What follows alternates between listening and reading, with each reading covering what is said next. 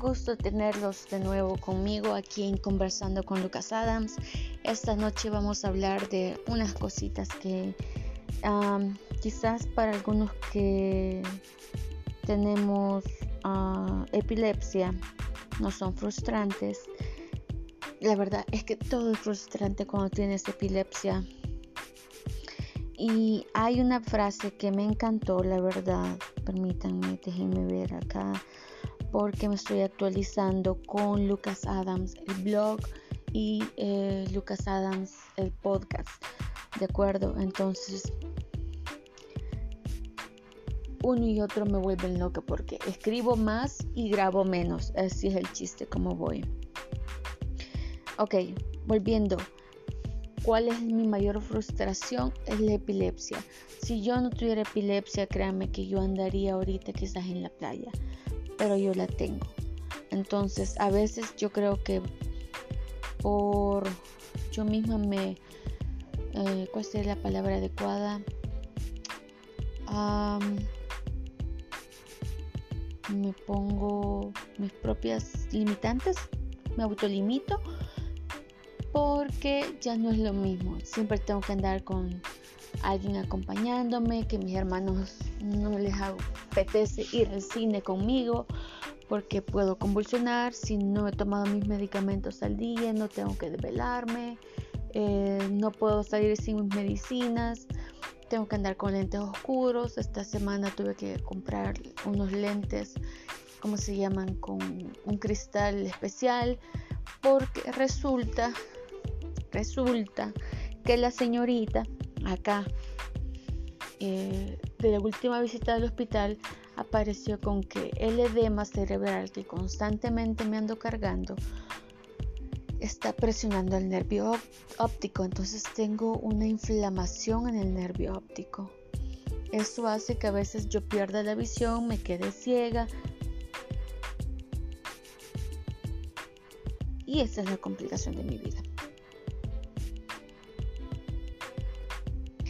Entonces, muy bien, volvamos al otro punto. La frase de la semana.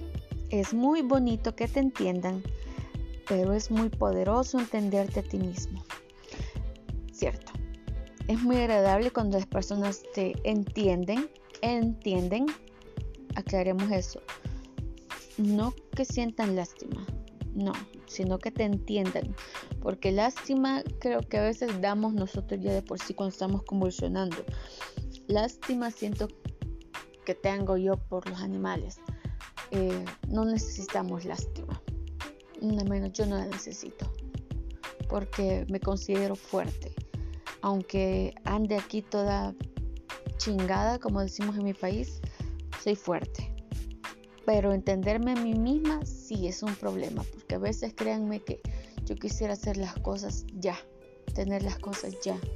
Quisiera poder estudiar normalmente y yo sé que mi cerebro ya no lo permite. Yo sé que quiero develarme hasta las 3, 4 de la mañana, pero mi cerebro no me lo permite. Yo sé que no quiero tomar pastillas. Mi hígado y mi estómago no lo quieren, pero tengo que hacerlo. Un médico me dijo, y siempre lo voy a repetir, que la epilepsia es el precio por estar viva y todo gracias a ser operada por un tumor.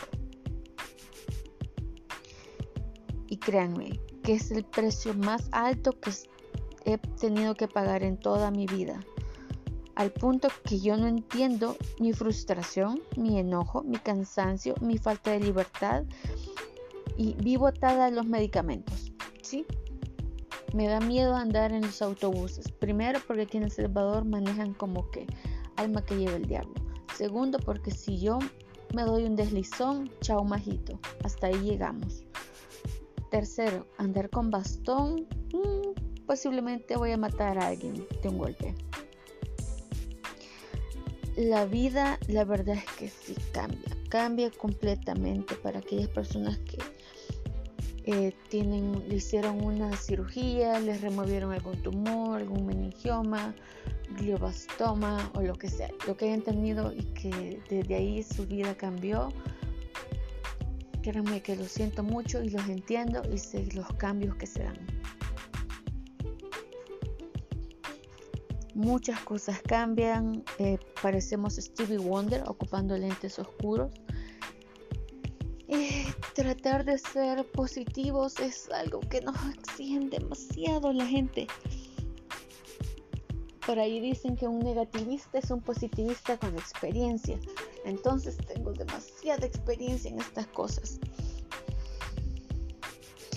Rachel Cusk dijo, a veces me ha parecido que la vida es una serie de castigos por esos momentos de desconocimiento, que uno se forja su propio destino por lo que no advierte ni siente compasión. Que lo que no conoces y no te esfuerces por comprender se convertirá en lo mismo que te obliga a conocer. La verdad es que si yo no sabía nada de epilepsia, no sabía nada de tumores, nada de meningiomas, nada de, dietas, de medicamentos, de que no podía hacer, que podía hacer. Créanme que ahora sí lo sé. La salud no es solo lo que comemos, también es lo que pensamos, lo que decimos y a veces muchos van a decir, ella es fuerte. Otros van a decir que estoy loca, porque vivo en depresión y porque tomo un montón de medicamentos. Otros van a decir que no sé cómo manejar mis emociones. Pero creo que no hay un manual específico para decirle a una persona o cómo manejar esta situación. Porque no están en los zapatos o los zapatos le van a quedar demasiado grandes. Porque estos pasos que hay que caminar son gigantes.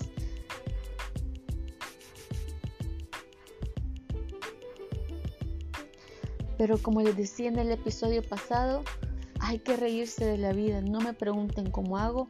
Tengo un humor muy oscuro, desgraciadamente. No sé por qué lo desarrollé. Si antes era oscuro, ahora es peor. Así que me tengo que reír de mí misma y decirme cada mañana que tengo que ir a trabajar como que necesito el dinero, el dinero no crece de los árboles.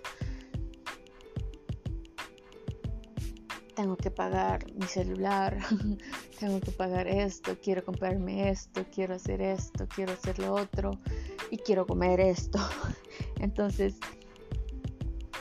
aunque la epilepsia es mi mayor frustración, a la misma vez es la motivación porque me obliga a hacer cosas que yo no quiero. Claro que yo sé que la mitad de mi cuerpo está un poco mal, pero algo va a salir ahí. Algo va a salir. O al menos quiero creer que todo va a salir bien.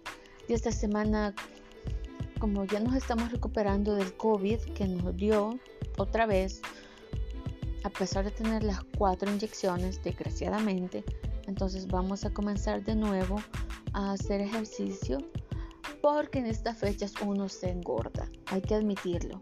Diciembre significa estar gorda y al menos quiero pasar mi cumpleaños viéndome no muy hinchadita, pero sí más o menos. no quiero que digan, o puedo decir, ah, es que estoy tomando esteroides. Esa es la otra cosa que puedo ocupar. Pero no, esta vez no serán esteroides. Será el pollo o el pavo, no sé qué diablos van a hacer. No pienso culpar al pavo. Entonces, chicos, es un gusto para mí siempre eh, poder hablar con ustedes. Más bien es un gusto eh, saber que me están escuchando, donde quiera que estén. Saludos para todos para Latinoamérica y para los países europeos. Gracias por escucharme. Créanme que me siento bien saber de que están aquí conmigo. Y sin más preámbulos, me despido. Feliz inicio de semana. Chao.